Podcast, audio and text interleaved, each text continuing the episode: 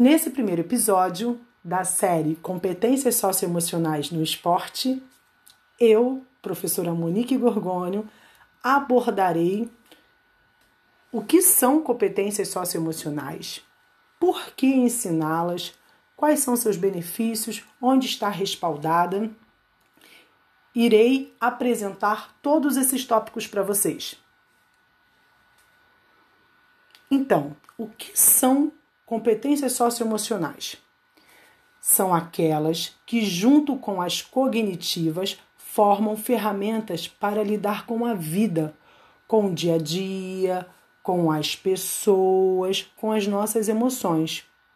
Por isso, é de extrema importância para o desenvolvimento integral de qualquer ser humano. Elas também nos ajudam a desenvolver a criatividade, a cooperar, a lidar melhor com as pessoas e com o mundo ao nosso redor. Além disso, precisamos desconstruir a ideia da emoção e da razão serem opostas. Na verdade, elas caminham juntas para uma educação integral. Isso é fundamental. E está associada aos quatro pilares da Unesco: aprender a conhecer, aprender a fazer, aprender a ser e aprender a conviver. Elas são conectadas, interdependentes. Porém, destacarei agora o aprender a ser e o aprender a conviver. Quando eu e você entendermos que a forma com a qual gerenciamos as nossas emoções irá impactar diretamente na maneira com a qual eu vou conviver, que eu vou agir com o outro e com o mundo, eu e você precisamos refletir sobre a melhor forma de manifestar essas emoções. Por isso, nós, como educadores, precisamos ensinar essas habilidades, habilidades para a vida, habilidades essenciais, e não sermos professores que só depositam conteúdos. Para a base de uma educação integral, o aprender a ser e a conviver caminham integrados com aprender a conhecer e a fazer. Isso é o que garante ensinar mais do que o esporte, nesse tripé do esporte educacional. Por que ensinar as competências socioemocionais? O que respalda o ensino delas? Primeiro, porque elas produzem benefícios significativos para a vida de todo ser humano. Porque elas fazem parte de um grupo de benefícios comprovados através da prática da atividade física. Na verdade, são amplos os benefícios comprovados da prática esportiva. A atividade física faz mais do que criar uma boa saúde física. Vai além disso, com os ganhos intelectuais, sociais e emocionais do indivíduo. Porém, muitos de nós, educadores, não damos a devida importância para esses amplos benefícios comprovados pela ciência, que é uma solução transversal, extraordinária, que estimula o capital humano e o potencial humano. Em 2013, foi construído o documento chamado Desenhado para o Movimento, que inclusive é usado pela ONU como uma agenda de atividade para as nações, que fala e demonstra sobre os benefícios do esporte, da atividade física, dos jogos fisicamente ativos e que trata cada benefício como um capital. Cada capital se refere a um grupo de recursos do bem-estar e do sucesso humano através do esporte.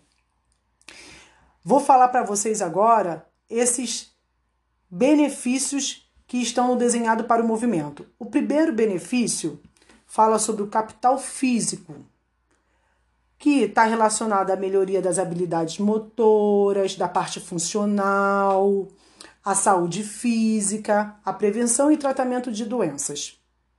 Segundo benefício fala sobre o capital emocional. Gerir as emoções da melhor forma possível, né? e também está relacionada à prevenção e tratamento do estresse, da depressão, da ansiedade. O terceiro benefício, capital individual, está ligado ao conhecimento das atividades, das habilidades, da habilidade relacionada à vida, à liderança, à determinação, a metas. Quarto benefício, capital social. Como me relacionar com as pessoas, como trabalhar em equipe, está relacionada ao respeito à diversidade, a me relacionar da melhor forma possível com o outro. Quinto benefício, capital intelectual. Melhora do desenvolvimento cognitivo, da aprendizagem, da velocidade de raciocínio, da concentração, da atenção, do desempenho escolar e acadêmico. E o sexto e último benefício, capital financeiro, está relacionado ao sucesso no trabalho, à produtividade, ao desempenho do trabalho e até mesmo à redução da assistência médica. E o que também respalda o ensino é o acesso à educação de qualidade e à prática esportiva como um direito previsto na Constituição. Por isso, vou falar de duas iniciativas. A primeira, que é a partir da Base Nacional Comum Curricular, e a outra, outra iniciativa são as ODS Objetivos de Desenvolvimento Sustentável das Nações Unidas. Vou aprofundar na primeira iniciativa. A base comum curricular tem como objetivo nortear os currículos dos sistemas de ensino de todas as escolas públicas e privadas, assim como toda a proposta pedagógica, desde o ensino infantil até o ensino médio, estabelecendo nos conhecimentos as habilidades e competências como inegociáveis para uma educação integral dos alunos e que são imprescindíveis para a formação de uma educação de qualidade. Por isso, em 2013, o Ministério da Educação encomendou uma pesquisa para a Unesco.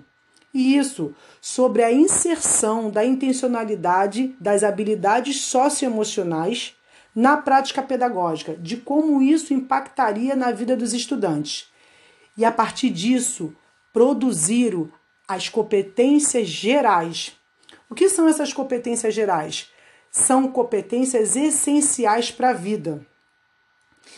E são essas habilidades que o ser humano precisa para, o, para a educação do século XXI.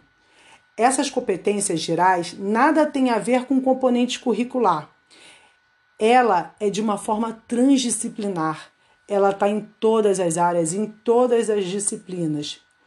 E são compostas de 10 competências gerais, que estão subdivididas em três grupos: competências cognitivas, competências comunicativas e competências socioemocionais, que juntas produziram 10 competências gerais elas são interdependentes, estão todas conectadas. A primeira competência geral é conhecimento. A segunda, pensamento científico, crítico e criativo. Terceiro, o senso estético. Essas três estão ligadas às competências cognitivas. Ligadas às competências comunicativas está em quarto, a comunicação. Quinto, a argumentação. E sexto, a cultura digital. Sétima competência ligada ao, às competências socioemocionais. Autogestão.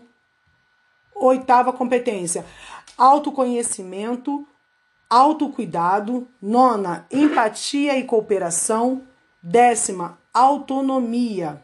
Lembrando que todas são interdependentes.